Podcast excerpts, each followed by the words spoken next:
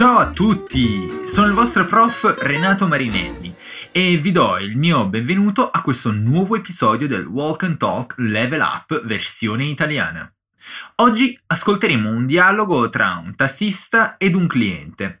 In questo dialogo, ben comune nei toni e nei contenuti se vi trovate a prendere un taxi in Italia, il cliente del taxi si lamenta del traffico e, dopo un botta e risposta con il tassista, quest'ultimo ci dice cosa bisognerebbe fare per migliorare la viabilità nella città.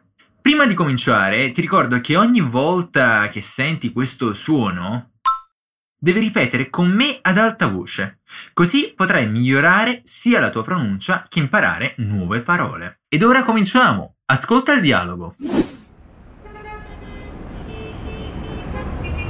Mamma mia, che traffico pazzesco! Eh, pensate a noi tassisti che lo dobbiamo sopportare ogni giorno.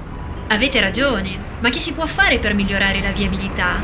Tante cose, la circolazione a targhe alterne, aumentare lo smart working e camminare. Wow, ha le idee chiare lei. Si dovrebbe candidare a sindaco. Perfetto! Hai capito quali sono i consigli del tassista? Ascoltalo nuovamente. Mamma mia, che traffico pazzesco! Eh, pensate a noi tassisti che lo dobbiamo sopportare ogni giorno. Avete ragione, ma che si può fare per migliorare la viabilità? Tante cose, la circolazione a targhe alterne, aumentare lo smart working e camminare. Wow, ha le idee chiare lei. Si dovrebbe candidare a sindaco. Fantastico! Ora cominciamo con il nostro ponci, ovvero l'analisi del dialogo frase per frase e parola per parola. Quindi ci sono due persone in cui uno è il cliente che sale nel taxi e l'altro è il conducente, ovvero il tassista. Prima di cominciare l'analisi vera e propria, sapete che in Italia si dice prevalentemente tassista con la doppia S, perché il taxi è spesso chiamato tassi. Carino, vero? Ma ora veniamo al dialogo. Il dialogo inizia con il cliente del taxi che si lamenta del traffico e dice Mamma mia, che traffico pazzesco! Ripetiamo questa frase insieme un po' alla volta. Mamma mia! Che traffico? Pazzesco! Avete notato che in ognuna di queste parole ci sono delle doppie consonanti? Eccetto per la parola che, naturalmente. Ripetiamole meglio insieme, facendo attenzione al caratteristico suono della doppia consonante. Vi consiglio, per pronunciarlo al meglio, di fare una piccolissima pausa, quasi impercettibile, prima di pronunciare il suono della doppia, così da rendere ancora più forte ed evidente questo suono. Dai, proviamoci! Mamma mia! Traffico pazzesco.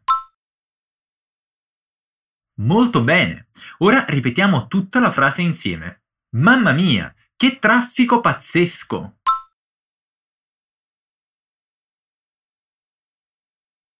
Ottimo, perfetto. Allora continuiamo. A questo punto il tassista, anche magari con l'intento di moderare la lamentela del cliente, dice Eh, Pensate a noi tassisti che ce lo dobbiamo sopportare ogni giorno. Come sempre, niente panico se la frase è un po' lunghetta. Ora la divideremo in pezzetti più piccoli così da digerirla meglio. Ripetete con me. E pensate a noi tassisti che ce lo dobbiamo sopportare ogni giorno. Fantastico! Qui incontriamo questa classica esclamazione tutta italiana. Eh, che si usa in una miriade di contesti. Per adesso è bene solo tenerla in mente. Come per prima, facciamo attenzione alla parola tassisti, che ha sempre una doppia. Ripetete con me. Tassisti. Bene, ed ora questi altri due verbi. Dobbiamo sopportare. Perfetto! Inoltre facciamo attenzione al suono gn nella parola ogni. Ripetiamolo insieme. Ogni. Fantastico! Ed ora siamo pronti per dirla tutta ad un fiato, vero? Dai, eh, pensate a noi tassisti che ce lo dobbiamo sopportare ogni giorno.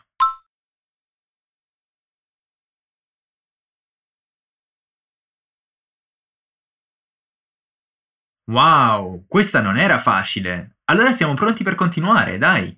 A questo punto il cliente, comprendendo quanto dice il tassista, risponde Avete ragione, ma che si può fare per migliorare la viabilità? Anche qui andiamo per gradi.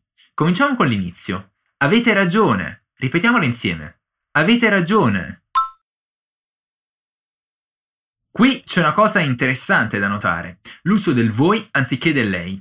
Infatti, in molte parti d'Italia, soprattutto al sud e in alcune parti del centro, si preferisce questa forma a lei, che talvolta può sembrare un po' troppo ufficiale e fredda. Insomma, questo voi pensatelo come una via di mezzo tra il tu ed il lei. Ma ora continuiamo con la frase. Ma che si può fare? Per migliorare Attenzione qui alla pronuncia di questo gruppo gli. Ripetiamolo insieme. Migliorare. La viabilità.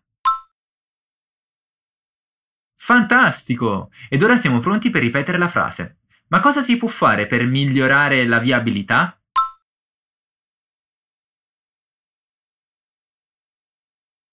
Eh già, in molte città d'Italia la viabilità, ovvero con che facilità si muovono i veicoli, è davvero un problema.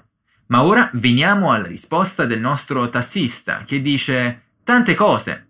La circolazione a targhe alterne, aumentare lo smart working e camminare. Che bello! Quante idee! Come per prima, spezzettiamo questa frase in parti più piccole. Ripetete con me. Tante cose. Attenzione qui al suono della Z. La circolazione. A targhe alterne. Aumentare. Ed ora attenzione a questa espressione presa dalla lingua inglese ma molto usata oggi in Italia. Lo smart working.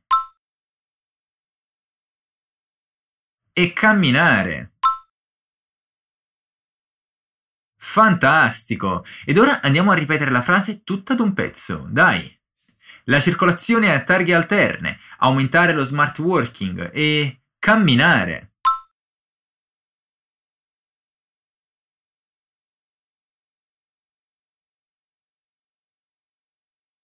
Wow, impressionante! Eccoci allora arrivati al commento finale del nostro cliente, che in tono forse un po' canzonatorio dice al tassista Wow, ha le idee chiare lei. Si dovrebbe candidare a sindaco. Qui incontriamo innanzitutto quest'altra esclamazione, anch'essa molto usata in italiano, il wow, che esprime sempre stupore e meraviglia. Ripetiamolo insieme. Wow. Continuiamo. A.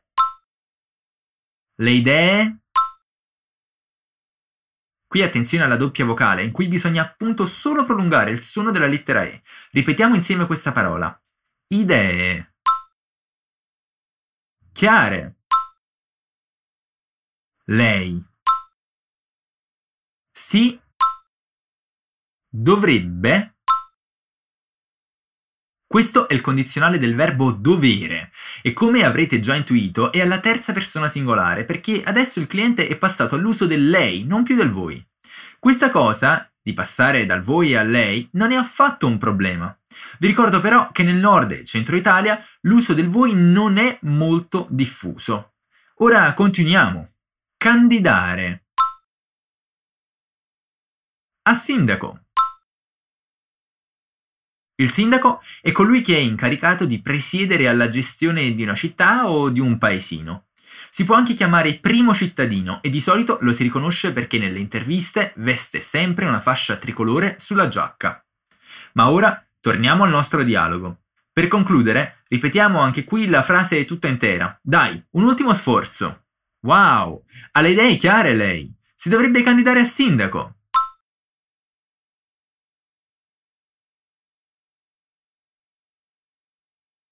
Fantastico! Ora abbiamo analizzato tutto il dialogo. Ora ve lo rileggo, così potrete notare quanto la comprensione sia migliorata. Ascoltami. Mamma mia, che traffico pazzesco! Eh, pensate a noi tassisti che ce lo dobbiamo sopportare ogni giorno. Avete ragione, ma che si può fare per migliorare la viabilità? Tante cose. La circolazione a targhe alterne, aumentare lo smart working e camminare. Wow, ha le idee chiare lei. Si dovrebbe candidare a sindaco. Meglio di prima, no? Dai, allora adesso è giunto il momento di riascoltare il dialogo tra il cliente ed il tassista. Mamma mia, che traffico pazzesco! Eh, pensate a noi tassisti che lo dobbiamo sopportare ogni giorno.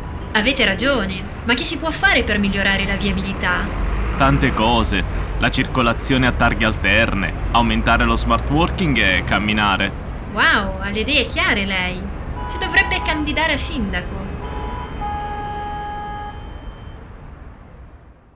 Fantastico! Abbiamo finito! Com'è andata? Spero davvero che questo dialogo ti sia stato utile per migliorare la tua pronuncia e il tuo vocabolario e, perché no, a sapere come si può migliorare il traffico in una città. Ricordati che puoi scaricare il materiale di questo dialogo attraverso il link nella descrizione. Noi ci risentiamo presto, un abbraccio!